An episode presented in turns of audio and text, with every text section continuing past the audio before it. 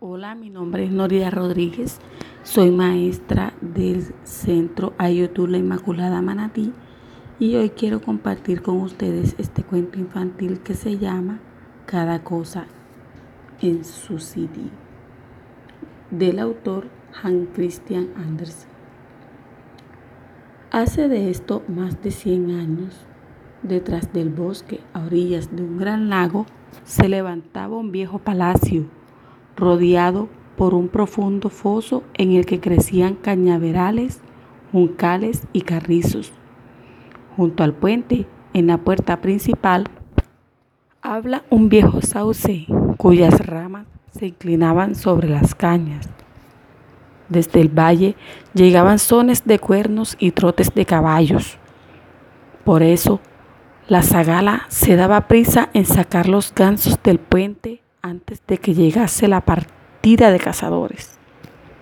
Venía esta a todo galope y la muchacha hubo de subirse de un brinco a una de las altas piedras que sobresalían junto al puente para no ser atropellada. Era casi una niña delgada y flacucha, pero en su rostro brillaban dos ojos maravillosamente limpios. Mas el noble caballero no reparó en ellos. A pleno galope, blandiendo el látigo, por puro capricho, dio con él en el pecho de la pastora, con tanta fuerza que la derribó. Cada cosa en su sitio, exclamó, el tuyo es, es el estercolero, y soltó una carcajada, pues el chiste le pareció gracioso y los demás le hicieron coro. Todo el grupo de cazadores prorrumpió en un estruendoso griterío, al que se sumaron los ladridos de los perros. Era lo que se dice la canción, borrachas llegan las ricas aves. Dios sabe lo rico que era. La pobre muchacha, al caer, se agarró a una de las ramas colgantes del sauce y gracias a ella pudo quedar suspendida sobre el barrizal. En cuanto los señores y la jauría hubieron desaparecido por la puerta, ella trató de salir del atolladero, pero la rama se quebró y la muchachita cayó en medio del cañaveral, sintiendo en el mismo momento que la sujetaba una mano robusta. Era el bumbunero habiendo presenciado toda la escena desde alguna distancia, corrió en su auxilio. Cada cosa en su sitio, dijo, remedando al noble en el tono de burla y poniendo a la muchacha en un lugar seco. Luego intentó volver a adherir la, la rama quebrada al árbol, pero de cada cosa en su sitio no siempre tiene aplicación y así clavó en la tierra resplandecida. Crece si puedes, crece hasta convertirte en una buena flauta para que la gente del castillo. Con ello querría arrugurar al noble y los suyos un bien merecido castigo. Subió después al palacio, aunque no pasó al salón de fiestas. No era bastante distinguido para ello.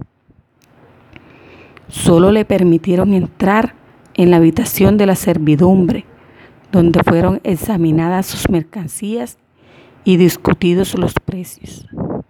Pero del salón donde se celebraba el banquete llegaba el griterío y alboroto de la que se querían ser canciones. No sabían hacerlo mejor. Resonaban las carcajadas y los ladridos de los perros se comía y bebía con el mayor desenfreno.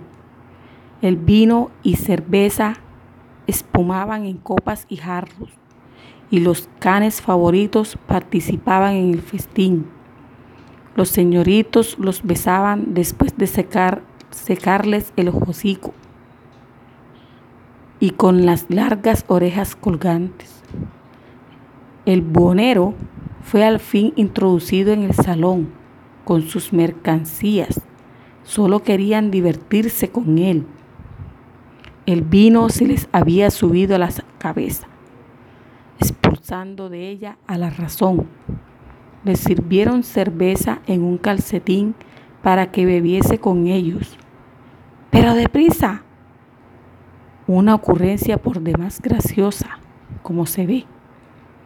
Rebaños enteros de ganados, cortijos con sus campesinos, fueron jugados y perdidos a una sola carta.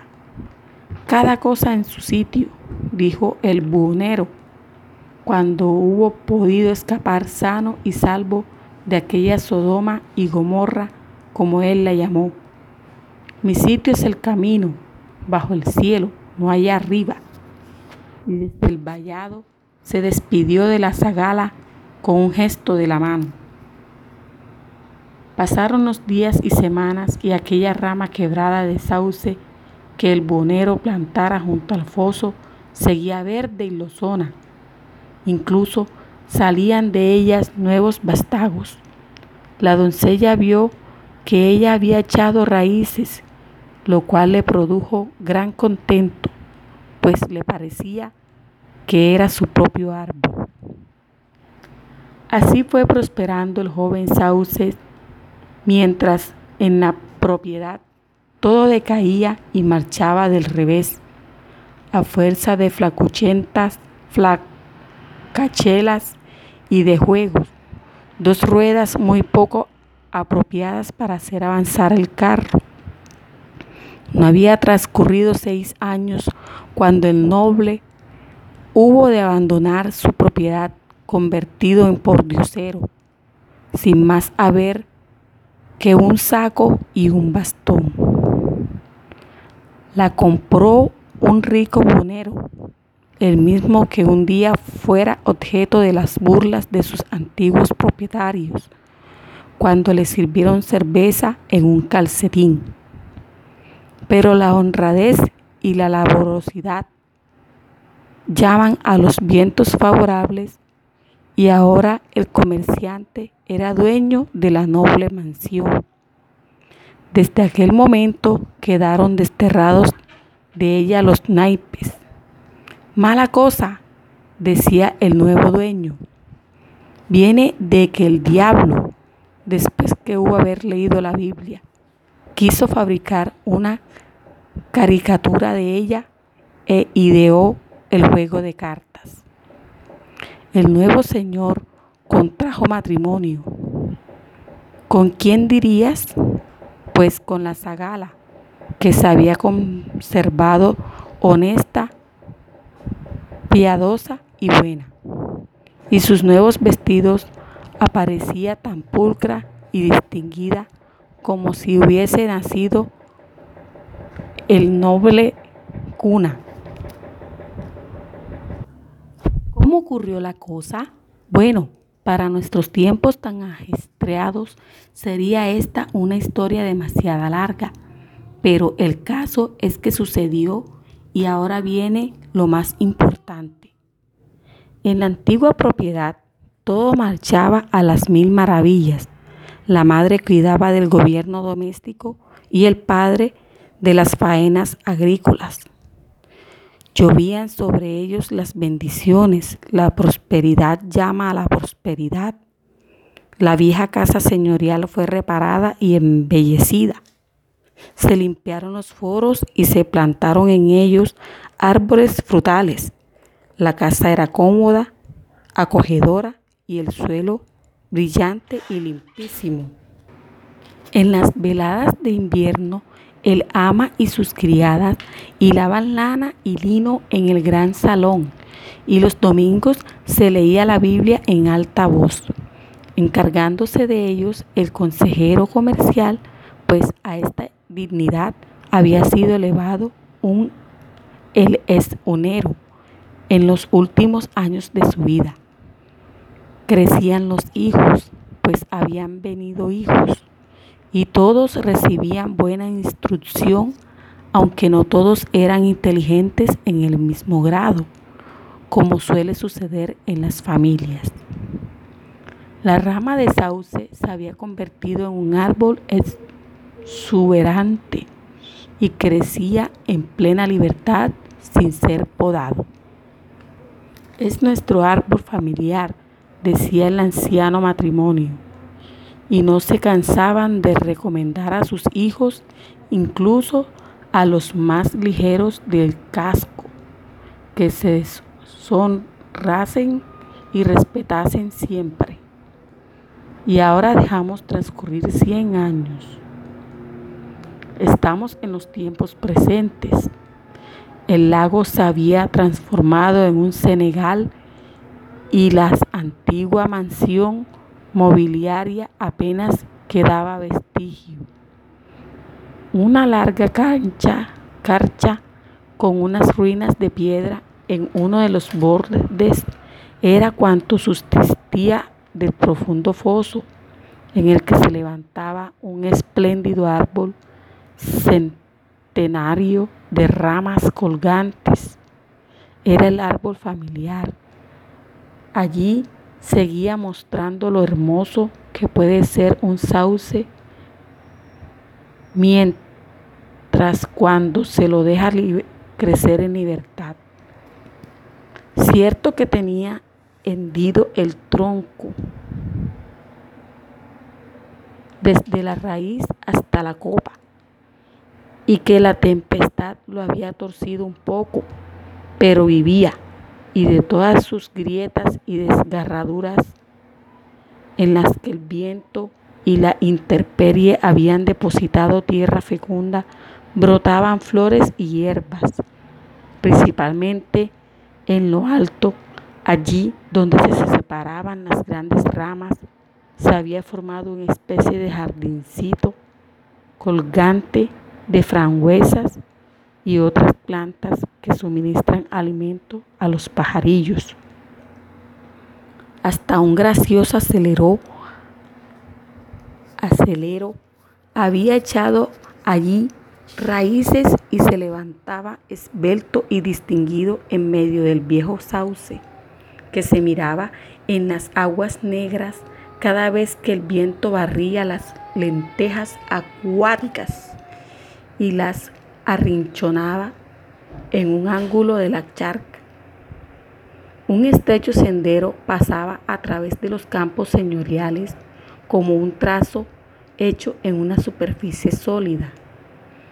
En la cima de la colina lindante con el bosque, desde la cual se denominaba un soberbio panorama, se alzaba el nuevo palacio inmenso y suntuoso, con sus cristales tan transparentes que se había dicho que no los había. La gran escalinata frente a la puerta principal parecía una galería de follaje un tejido de rosas y plantas de amplias hojas. El césped era tan limpio y verde como si cada mañana y cada tarde alguien se entretuviera en quitar hasta la más íntima brizna de hierba seca. En el interior del palacio,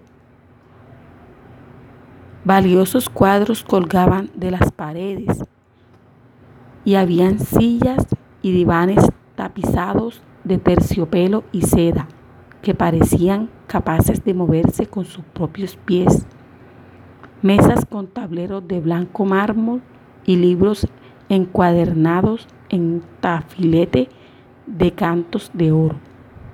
Era gente muy rica la que allí residía, gente noble, eran varones.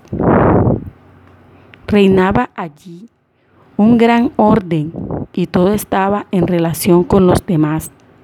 Cada cosa en su sitio, decían los dueños, y por eso los cuadros que antaño habían adornado las paredes de la vieja casa colgaban ahora en las habitaciones de servicio. Eran trastos viejos, en particular aquellos dos antiguos retratos, uno de los cuales representaba a un hombre en en casaca rosa y uno y con enorme peluca y el otro una dama de cabello empolvado y alto peinado, que sostenía una rosa en la mano, rodeados uno al otro de gran aguinalda de ramas de sauce. Los dos cuadros representaban numerosos agujeros producidos por varonecitos que los habían tomado por blanco de sus flechas. Era el consejero comercial y la señora consejera, los fundadores del linaje. Sin embargo, no pertenecen del todo a nuestra familia, dijo uno de los varonecitos. Él había sido buhonero y ella pastora. No eran como papá y mamá. Aquellos retratos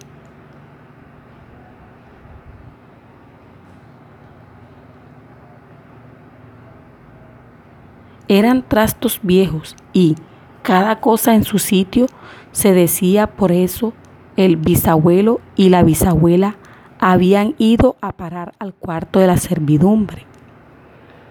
El hijo del párroco estaba de preceptor en el palacio.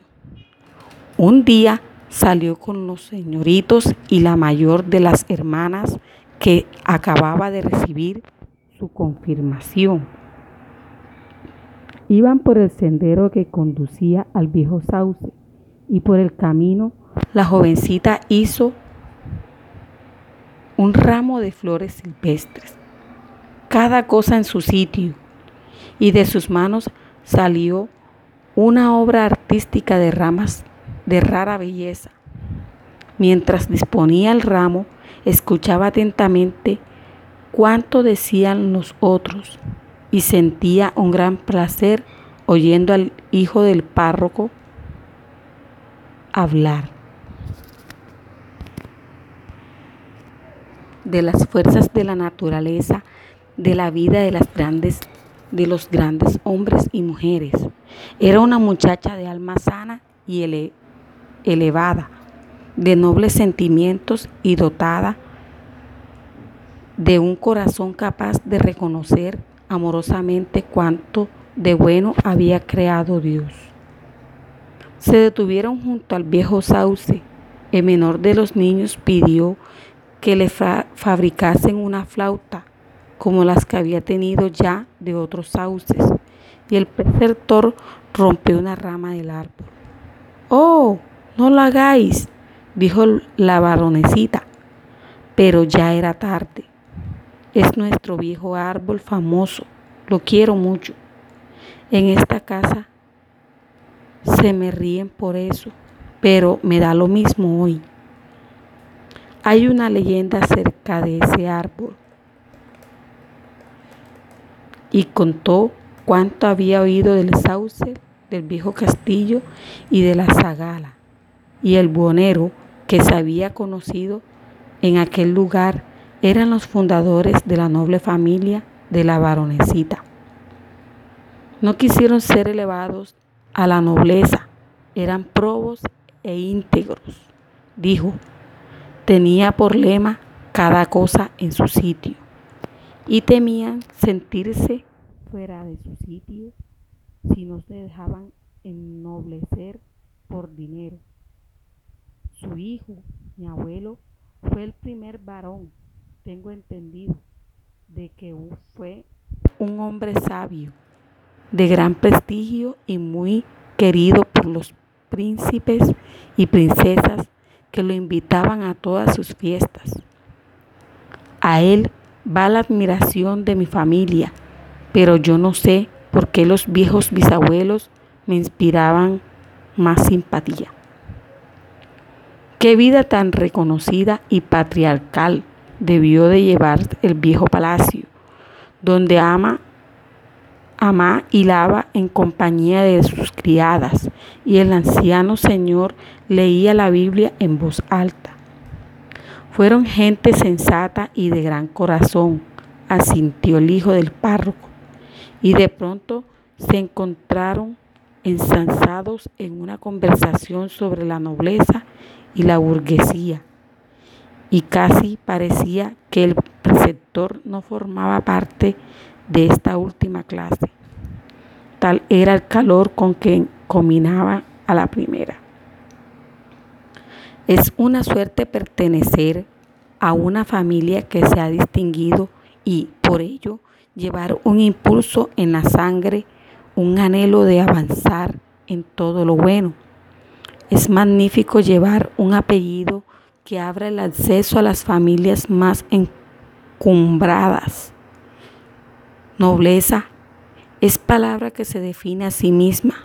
Es la moneda de oro que se lleva que lleva su valor en su cuño. El espíritu de la época afirmaba y muchos escritores estaban de acuerdo con él naturalmente, que todo lo que es noble ha de ser malo y disparatado, mientras en los pobres todo es brillante, tanto más cuanto más se baja en la escala social. Pero yo no comparto ese criterio que es completamente erróneo y disparatado. En las clases superiores encontramos muchos rasgos de conmovedora grandeza. Mi padre me contó uno al que yo podía añadir otros muchos. Un día se encontraban de visita en una casa distinguida de la ciudad en la que, según tengo entendido, mi abuela había criado a la señora. Estaba mi madre en la habitación al lado del noble y el anciano señor cuando éste se dio cuenta de una mujer de avanzada edad que caminaba penosamente por el patio apoyada en dos muletas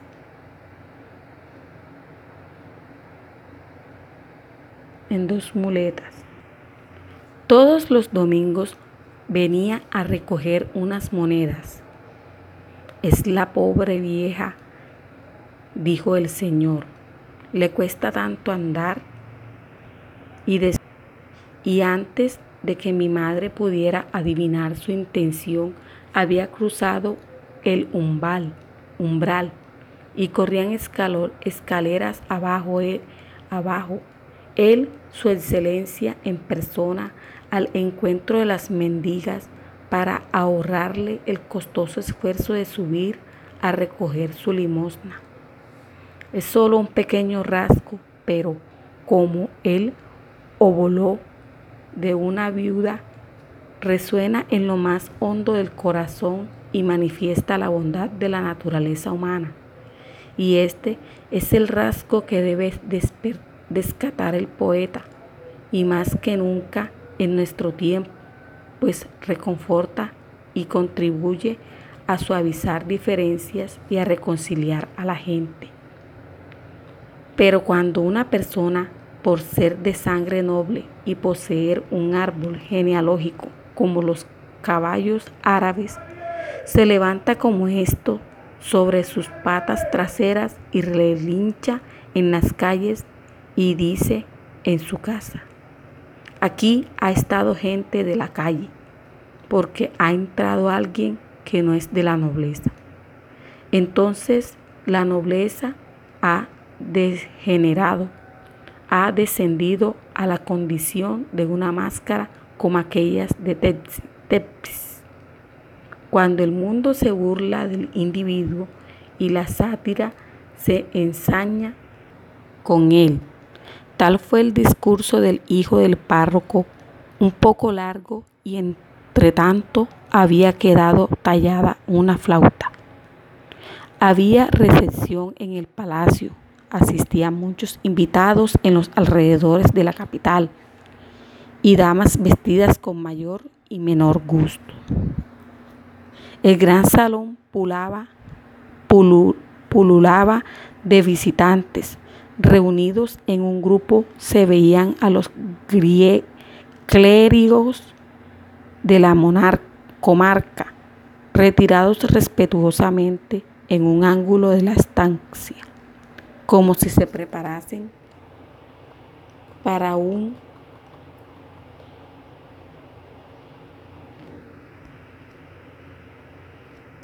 entierro, cuando en realidad aquello era una fiesta solo que aún no habían empezado de verdad. Había de darse un gran concierto para ello el baronecito había traído su flauta de sauce, pero todos sus intentos y los de su padre por arrancar una nota al instrumento había sido vano, y así lo habían arrinconado por inútil. Se oyó música y canto de la clase más que divertir, divierte a los ejecutantes, aunque por lo demás muy agradable. ¿También usted es virtuoso? preguntó un caballero, un auténtico hijo de familia. Toca la flauta y se la fabrica usted mismo.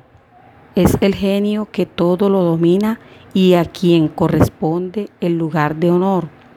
Dios nos guarde. Yo marcho al compás de la época. Y esto es lo que procede. ¿Verdad que va a deleitarnos con su instrumento con su pequeño instrumento? Y halagando al hijo del párroco, la flauta tallada del sauce de la charca, con voz clara y sonora anunció a la concurrencia que el preceptor de la casa los obsequiara.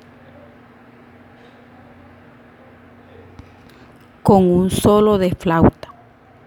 Fácil es comprender que se proponían burlarse de él, por lo que el joven se resistía a pesar de ser un buen flautista. Pero tanto insistieron y lo importunaron que cogieron el instrumento y se lo llevó a sus labios. Era una flauta maravillosa, Salió de ella una nota prolongada como el silbido de una locomotora y más fuerte aún que resonó por toda la finca y más allá del parque y el bosque, por todo el país, en una extensión de millas y millas. Al mismo tiempo se levantó un viento tempestuoso que bramó cada cosa en su sitio. Y ya tienen un apapá volando como llevado por el viento hasta la casa del pastor y a este volando al palacio, aunque no al salón, pues en él no podían entrar, pero sí en el cuarto de los criados, donde quedó en medio de toda la servidumbre y aquellos orgullosos lacayos en librea y medias de seda. Quedaron como paralizados de espanto al ver un individuo tan humilde categoría sentado en la mesa entre ellos. En el salón de la baronecita fue trasladada a la cabecera de la mesa, el puesto principal, y a su lado vino a parar el hijo del párroco, como si fueran una pareja de novios un anciano conde de la más racia nobleza del país, permaneció donde estaba, en su lugar de honor, pues la flauta era justa, como debe ser. El caballero chistoso, aquel hijo de familia, se había provocado la catástrofe. Voló la cabeza al gallinero y no fue él solo. El son de la flauta se oía a varias lenguas a la redonda y a todas partes ocurrían cosas extrañas. Una familia rica, una, rica familia de comerciantes que usaba carroza de cuatro caballos, se vio arrojada del carruaje. Ni siquiera se le dejaron un puesto detrás. Dos campesinos acalo, caudalados que en nuestro tiempo había adquirido muchos bienes, además de sus campos propios, fueron a dar con sus huesos en una barrizal. Era una flauta peligrosa. Afortunadamente reventó a la primera nota y suerte hubo de ellos. Entonces volvió al bolsillo cada cosa en su sitio. Al día siguiente no se hablaba ya de lo sucedido. De allí viene la expresión guardarse la flauta. Todo volvió a quedar como antes, excepto que los dos viejos retratos y del buhonero y el de la pastora fueron colgados en gran salón, al que habían sido llevados por la ventolera. Y como un entendido en cosas de artes afirmara que se trataba realmente de obras maestras, quedaron definitivamente en el puesto de honor. Antes se ignoraba su mérito. ¿Cómo va a saberse? Pero desde aquel día presidieron el salón, cada cosa en su sitio, y allí lo tienen. Larga es la eternidad, más larga que esta historia. Gracias por escuchar esta linda historia, este cuento. Les agradezco su atención.